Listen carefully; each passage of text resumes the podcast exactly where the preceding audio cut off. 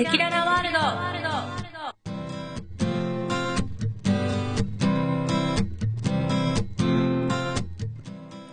皆様大変お久しぶりです、えーメルボルンにいるみどしです。まだメルボルンにいるみどしです、えー更新がだいぶ途絶えておりましたが私まだメルボルンにおります。今今日はもう4月になってしまいました。ねもうほとんどトータル10ヶ月オーストラリアに最初に来てから経つんですけれども一回帰る時にゴールドコーストに行ったぐらいでその後はずーっとと メルボルンにいます。もうちょっと慣れてしまったせいでメルボルン好きなのでなかなか離れがたくなってしまったんです。やりたいこともいろいろあったので。で私は2日後にとうとうメルボルンを離れます。でメルボルンを離れてどこに行くかというと私はキャンベラに行きます。まあ正確にはあのニューサウスウェールズというシドニーのある州なんですけれどもキャンベラの市内から車で15分ぐらいのところにオーガニックファームがありましてそちらの方で、えー夫婦という形でファームステイをします。それでセカンドビザを取りファームに行きます。なんか私の今の家のフラットメイトが前そこにいてそこでセカンドビザを取ったんですけれどもうん多分いいところではないかなと思うんですが。ちょっと不安。でもキャンベラまあ何もないけど首都の作られた街。キャンベラ意外と美術館とかいろいろあるので楽しみにしています。さてさて、え今のところ予定は？セカンドを取るということが、まあ、当初の予定だったので、まあ、お金はそんなに稼げなくてもいいかなというふうに考えておりましたがしかし最近またちょっと気持ちに変化が出てきましてファームの後まあちょっとお金を稼いで学費を稼いでまた学校に行こうかなというふうに思っています。というのもまだ勉強したいっていう気持ちがあったのとちょっと英語を勉強したのであれば、まあ、ちょっと形になればいいなっていうのがありまして FCE という Cambridge First English Certificate というものがあるんですけれども、まあ、そちらのコースに挑戦したいなというふうに考えています。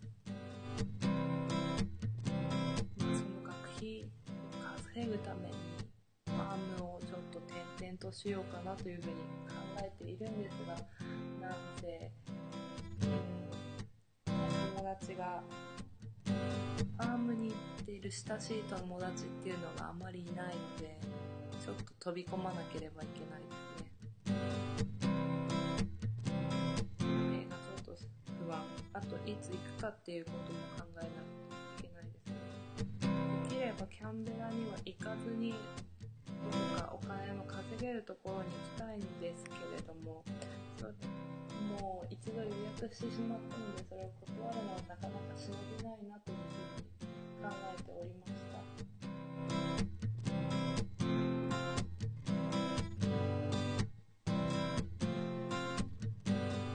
それも相まって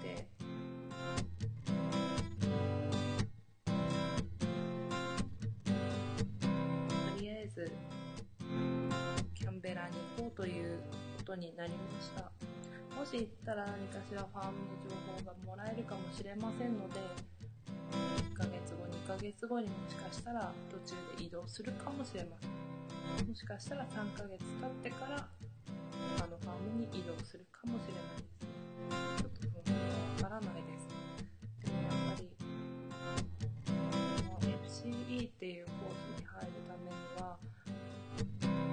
クリアしなきゃいけない。セカンドをまず通んなきゃいけないの。お金入学金じゃない学費稼がないといけないっていうこの3つのポイントがあります。まず最初に取らなきゃいけないのがビザ。その次にお金を稼いでそして、えー、試験をパスすること。続けなければいけないしお金も稼がないといけないしなかなか難しいかもしれないですけれどもなんとか頑張っていきたいなと思います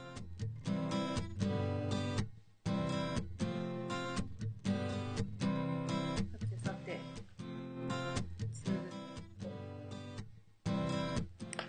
ここに至るまでしばらくありましたけれどもこの辺何も伝えしていなかったのでここでお伝えしたいなと思います。間のバリスタコース終了しまして2週間の work experience でローカルのカフェで働くことができました。まあその時はやっぱり乏しい英語力そして十分じゃないコーヒーの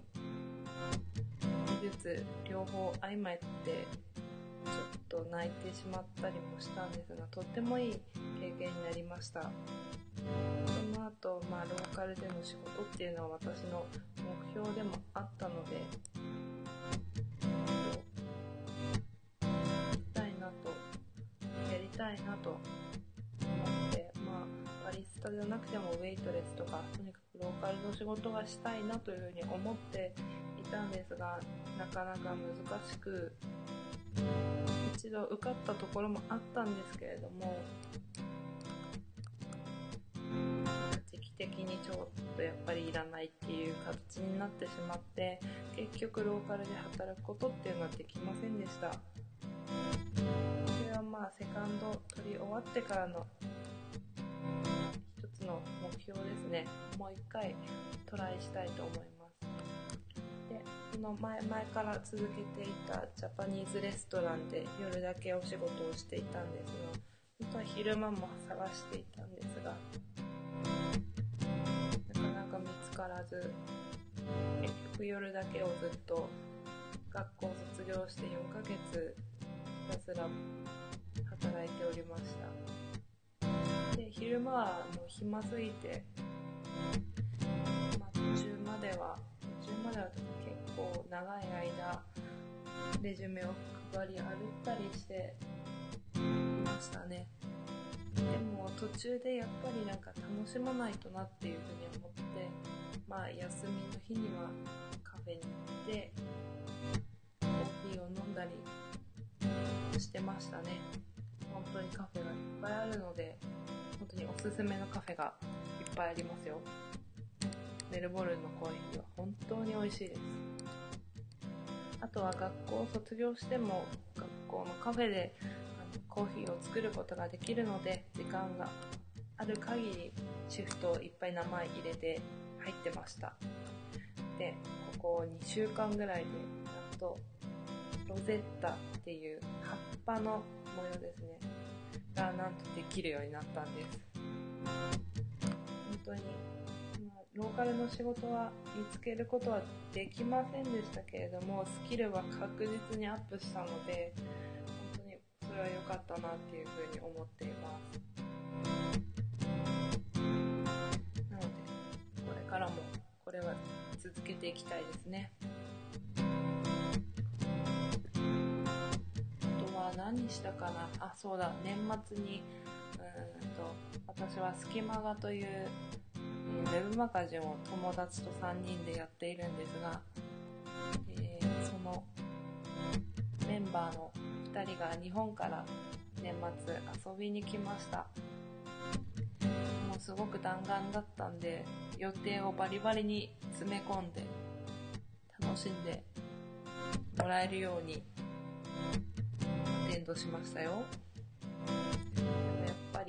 あの年末年始でちょっと休みのところがあったりとかしてなかなかこう連れていけないところとかもありましたけれどもまあそこそこ網羅できたんじゃないかなというふうに思っています。あとはですね何があったかな。ああとはもうなぜ私がメルボルンに3月までというか今まで残っていたかというと一番の要素は F1 です。F1 です。念願の F1 を見ることができました。しかも大好きな選手キミ・ライコネンというフィンランドの選手があの回引退したと思ったんですけどいつの間にか戻ってきていて彼の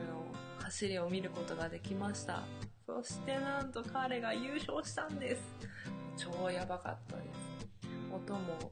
当にすごい。ヒュンヒュンってテレビと一緒。みんな座ってましたけど私は2時間近くずっと立ちっぱで見てました。本当に面白いですねレース。メルボルンはかオーストラリアグランプリは公道を使っているので通常は公園なんですね。公園に、えーと、壁とスタンドをその時作ってそれでコースにしているので通常はあの公園一部として車も走ることもできます。でも一番びっくりしたのがレースが終わった瞬間一番最後の車があのラインを通り終わった瞬間にあの観客がコースの中に入っていったんですよ。私は何事かと思いましたけど多分みんな知ってる人は知ってるんでしょうね。毎年来てる人は。もうみんな中に入っていってあの正面のスタンドのところで表彰式がすぐあるんですけれどもそこまでみんな走っていって選手を見るみたいなのがあるんですね。で私も最終的に中に入りましたけど本当レース直後にあのスタートラインのところにだし F1 の車のタイヤの擦れた跡とかが本当に残ってるんですよ。しかもタイヤの削れたカスとかも本当にその辺にいっぱい落ちてるし。多分こんな風にすぐに全部入れるところって多分ないと思いますね。本当に良かった。来年も来たいですね。あと1月の末には全豪オープンに行って本当にコート練習コートの真ん前まで行ってすごい空いてて錦織圭君見れました。すごいすごかったですね。あとシャラポはもう見れましたしほとんどの選手ジョコビッチとかフェデラーも見れたし。私はちょっとバイトがあったんで伊達さんの試合が見れなかったのがあれでしたけど本当にこれも来年も来たいって思いましたね。テニスに関しては試合に興味のない人でも中でいっぱいいろんなフリーのイベントがやってるのでそれに参加するだけでも楽しいと思います。で練習コートぱいいろんな選手が来るのでただで見れるしあとアリーナ大きいところが2つあるんですけどここは別料金でちょっと高い値段のチケットを持たなければいけないんですがそっちのコートはやっぱり有名選手ばっかりが入っていってしまうのでなかなか難しいんですけれども普通の1回戦とか2回戦とかだったら強い選手ものポートで見れるのですごくいいと思いますちなみに予選はタダで見ることができますで、まあ、予選ほとんどの有名選手はあの予選をパスしているのであれですけれども雰囲気だけ楽しみたいっていう人はぜひ予選の期間に訪れてみるといいと思いますよ。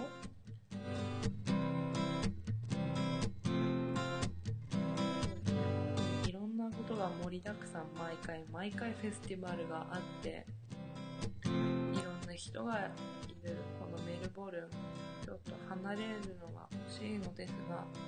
ちょっとまた新しい目標また学校に行くっていうことろんな新しい体験をちょっとしなければいけないなっていうふうに思っているのでちょっと冒険のためにまた新しい地で頑張ってみたいなというふうに思います、えー、私の行くファームはオーガニックのベジタブルを栽培しているところなんですけれども希望としてはやっぱりワイン用のブドウを作っているビンヤード。で働くっていうのがやっぱりちょっとブドウのピッキングをするっていうのがちょっとした夢ではあったんですけれども時期的にもう終わりだし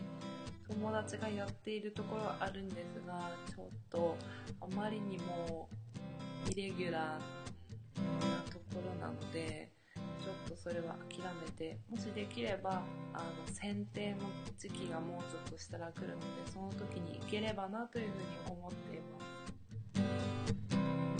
あとはそうですね。結構ワインに関する知識もつけていきたいなというふうに思っていたので今度はワイナリーで働くっていうのもちょっと視野に入れています。周りの友達が離れていってしまったり帰っていってしまったりとかしているので寂しいんですもそうですね。私はシドニーにももうゴールドコーストにもケアンズにも行きたくはないのでなんでかって言ったらやっぱりどうしても日本人が多いしちょっとチャラい感じなんですよね。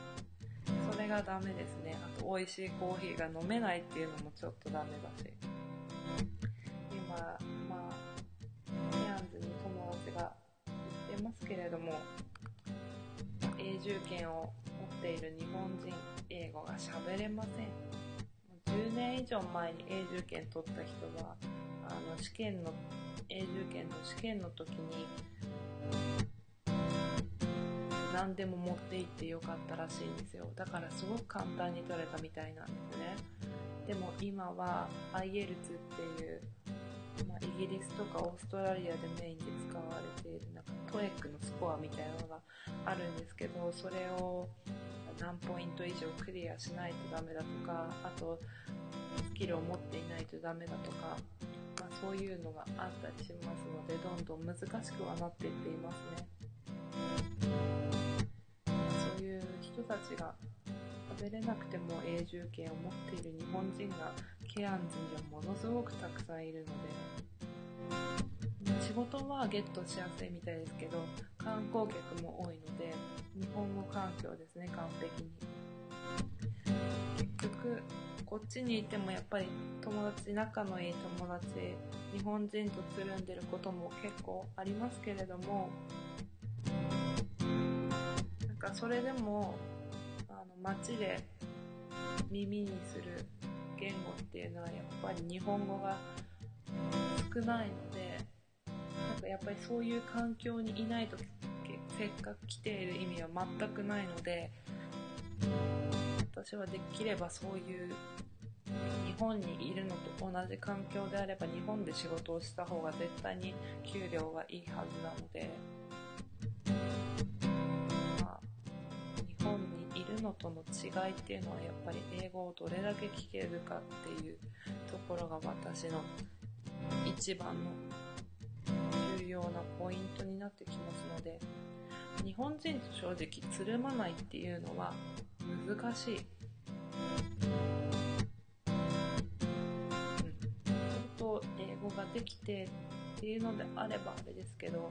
あとまあセカンドを取る上でもやっぱりそういう情報っていうのは日本語、日本人にはやっぱ日本人からの情報が一番いいので、まあそういう部分ですよね。なかなか難しいですけど。でもまあ前よりかはもう日本人は絶対嫌だっていう感じはいやなくなりましたけど、ぱり日本語が聞こえる環境はやっぱり最小限にするべきだなとは思いますね。ただ、あの、遊びで来てるだけであればいいんですけどね。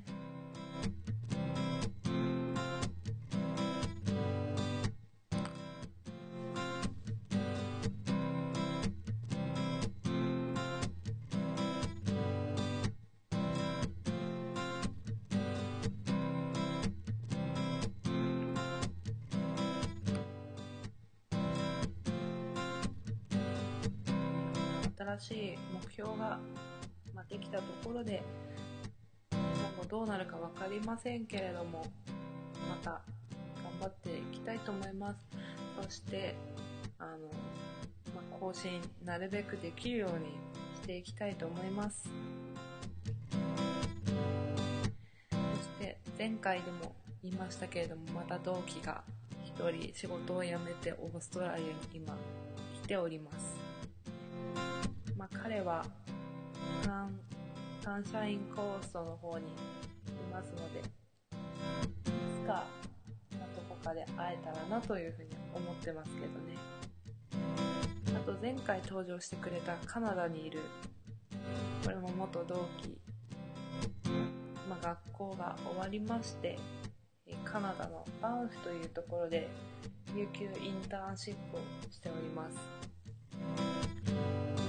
いお金払ってオーガナイズしてもらった割には、ハウスキーピング、ベッドメイキングでチップもなかなかもらえなくて、まあ、正直普通に働いてた方が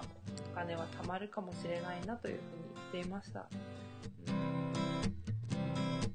ちょっと驚いたのが、有給インターンシップでもダブルワークしても大丈夫っていうところですね。はちょっと驚きですね。さあ、さてさて、どうなるかわからないですけれども、今後も、なるべく更新をしていきたいと思っています。え、知った激励、ご用件、ご質問、ございましたら、ぜひお問い合わせをお願いいたします。